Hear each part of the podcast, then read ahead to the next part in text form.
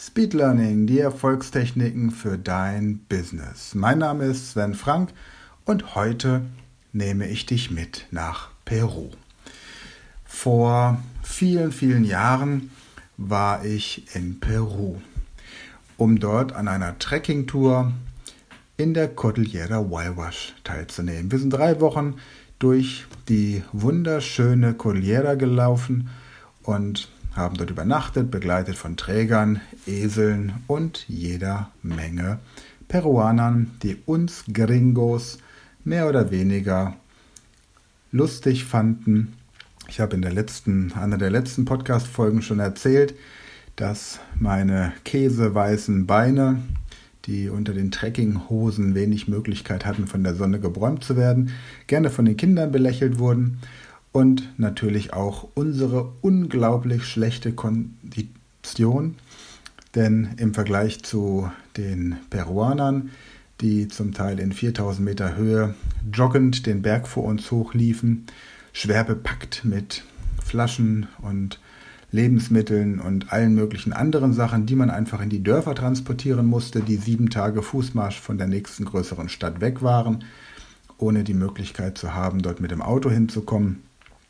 Die machten sich natürlich über uns lustig, weil sie deutlich besser akklimatisiert waren als wir, die nach einem kurzen Sprint schon fast künstlich beatmet werden mussten. Und es gab in jedem dieser kleinen Orte, durch den wir gekommen sind, es waren so in der Regel maximal 100 Einwohner, wenn es ein größeres Dorf war, gab es einen kleinen Supermarkt. Naja, Supermarkt ist vielleicht ein bisschen übertrieben, es war eher ein kleiner Schuppen, der Lebensmittel verkaufte.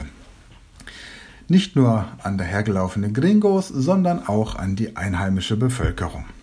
Da gab es Schokolade, da gab es Bier, da gab es Kekse, da gab es allerlei lustige Dinge zu kaufen. Schokolade und Bier waren in der Regel abgelaufen, weil einfach zu selten jemand vorbeikam, um diese Dinge zu kaufen. Aber was ganz wichtig und vorteilhaft war, und das bewundere ich bis heute, denn es ist etwas, was viele andere Länder nicht hinbekommen, es gab Pfand auf die Bierflaschen. Und jetzt gab es zum Beispiel in dem einen Ort das leckere Bier aus Cusco und in dem nächsten Ort das leckere Bier aus Arequipa. Das Problem war nur, ich konnte mein Leergut aus dem ersten Dorf nicht im zweiten Dorf abgeben. Ich hätte zurück ins erste Dorf gemusst. Und so sammelten wir ganz viele Flaschen, die wir dann irgendwann in der Stadt abgeben konnten, in einem größeren Supermarkt. Und nun ist es natürlich, wie man sich vorstellen kann, auch nicht so einfach, in einem kleinen Dorf ausgebildete Lehrer zu finden. Tatsächlich hatte jedes dieser kleinen Dörfer so etwas wie eine Schule. Und vermutlich ist einfach derjenige, der demokratisch als der Schlauste im Dorf benannt wurde, zum Lehrer erkoren worden. Und es gab eine Situation, die nannten wir damals Rate mal den Endbetrag. Rate mal den Endbetrag verlief so, dass die Mitarbeiter, die diesen kleinen Laden, diese kleine Hütte betrieben, einfach nicht Kopf rechnen konnten.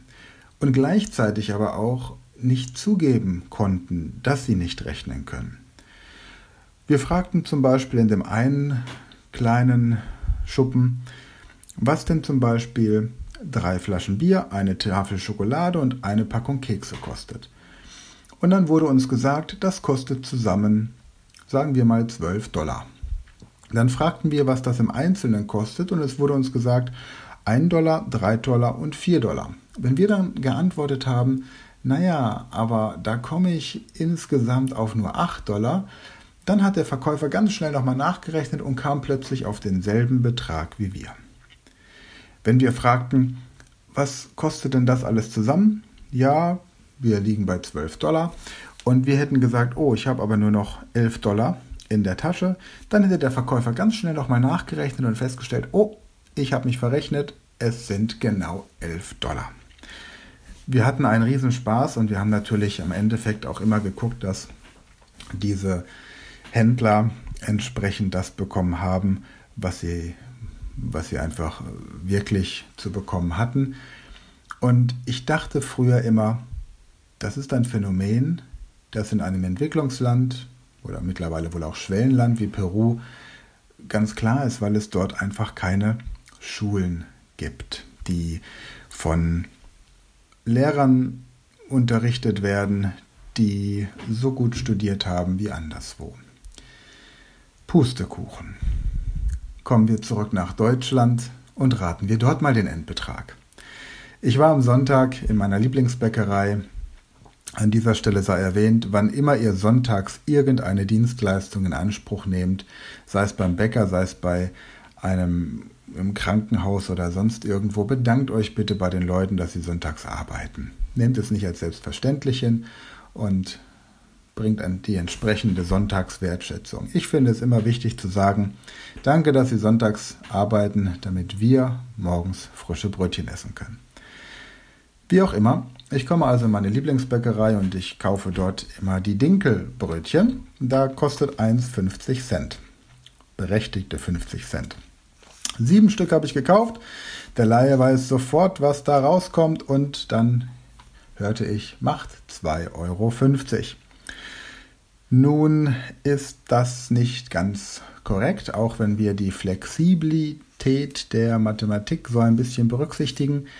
Allerdings hätte sich hier die liebevolle Bäckereiverkäuferin um einen Euro verrechnet. Und wenn wir das mal hochrechnen, wären das bei einem Betrag von 35.000 Euro mal schlappe 10.000 Euro verrechnet.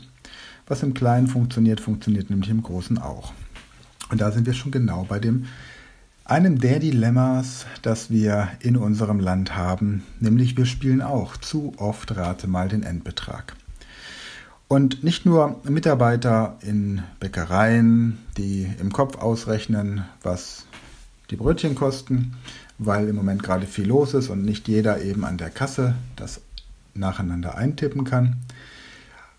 Oder in der Gastronomie, wo unter Umständen auch noch mit Kopf gerechnet wird, gerade dann auch bei Märkten, bei Marktveranstaltungen oder einfach in vielen, vielen gastronomischen Situationen wird viel im Kopf gerechnet.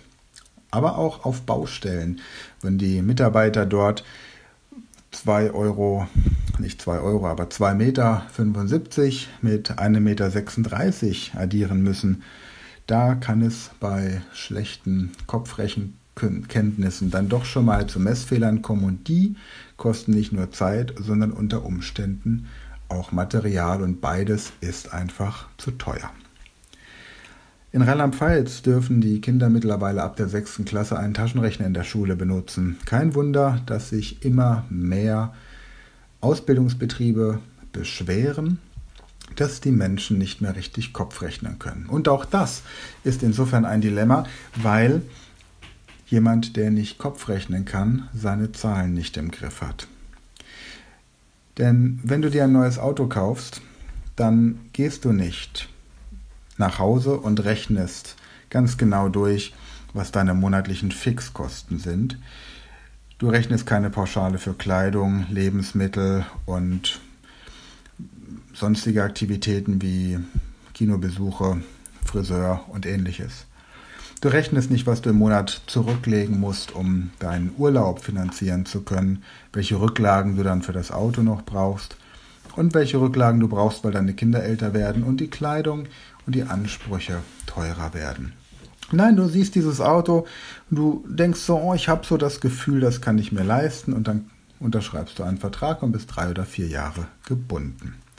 Gleiches bei deinem Urlaub. Du fragst dich nicht, was kostet mich dieser Urlaub, wenn ich dann dort bin, noch an Lebensmitteln, an Souvenirs, an möglicherweise Übergepäck beim Rückflug, weil du zu viel Souvenirs mitgenommen hast oder mögliche Aktivitäten vor Ort, eventuelle Strafzettel oder Krankenhausbehandlungen. Was muss da alles noch vorgehalten werden? Nein, du sagst, ich habe Lust dahin zu fliegen, all-inclusive, Cluburlaub oder jetzt mal eine Safari von 14 Tagen, das gönne ich mir. Und schwuppdiwupp hast du den Überblick über das Geld verloren. Was machen wir? Im Alltag, wir kaufen ein und ziehen unsere Karte, EC-Karte oder Kreditkarte Gib einem Mann einen Einkaufszettel mit, um mal bei so diesem klassischen Klischee zu bleiben, und er bringt exakt das nach Hause, was auf dem Einkaufszettel steht. Gib einer Frau einen Einkaufszettel und sie schaut, was ansonsten noch Sinnvolles im Supermarkt angeboten wurde. Ich gehöre zu den Menschen, die bei IKEA nur Teelichter kaufen können. Wenn ich mit meiner Frau gemeinsam dorthin komme, dann ist in der Regel die Wohnung neu eingerichtet. Allerdings, durch dieses viele Zahlen mit Karte verliert man den Überblick für das Geld. Gibst du mit fünf, gibst du jemandem eine Einkaufsliste und 50 Euro Bargeld und sagst, das ist dein Limit, dann wird auch nicht mehr ausgegeben. Gibst du jemandem deine Kreditkarte und einen Einkaufszettel, dann kann es passieren, dass du einen Anruf von deiner Bank bekommst. Wo greift jetzt hier Speed Learning? Ganz einfach. Mit Speed Learning hast du die Möglichkeit, das ursprüngliche Wissen der Mathematik innerhalb von kurzer Zeit mit unserem speziellen Mathe-Insider-Training zu lernen.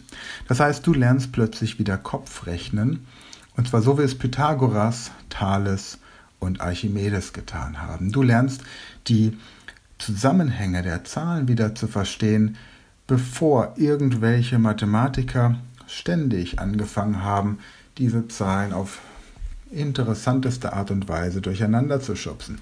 Du lernst, dass man im Kopf schneller rechnen kann als dein Mathelehrer mit dem Taschenrechner und du lernst, wie man tatsächlich im Alltag den Überblick über die Zahlen behält. Wenn dich dieses Thema interessiert, für dich ganz persönlich, für deine Mitarbeiter, weil du einen Gastrobetrieb hast oder weil deine Mitarbeiter auf der Baustelle Kopf rechnen können müssen oder wenn auch du feststellst, dass rate mal den Endbetrag etwas ist, das in deinem Unternehmen tatsächlich auch von dem ein oder anderen Buchhalter propagiert wird, dann sollten wir uns einmal persönlich kennenlernen. Du findest mich unter speedlearning.academy und dort gibt es ein Kontaktformular, mit dem du mit mir Kontakt aufnehmen kannst falls wir nicht schon über Facebook oder Xing miteinander verbunden sind. Ansonsten freue ich mich darauf, dich persönlich kennenzulernen. Bis dahin, lass uns hier online in Kontakt bleiben. Du bekommst nächsten Sonntag die nächste Folge. Du weißt ja immer donnerstags und sonntags. Wenn du den Podcast noch nicht abonniert hast, dann tue das jetzt direkt und empfehle ihn gerne auch zwei Freunden oder Bekannten weiter. Am besten denen, die nicht richtig rechnen können. Naja, du sagst es natürlich anders, aber du weißt schon, wie ich meine. In diesem Sinne, bis zum nächsten Mal, hab eine tolle Woche noch und bis Sonntag.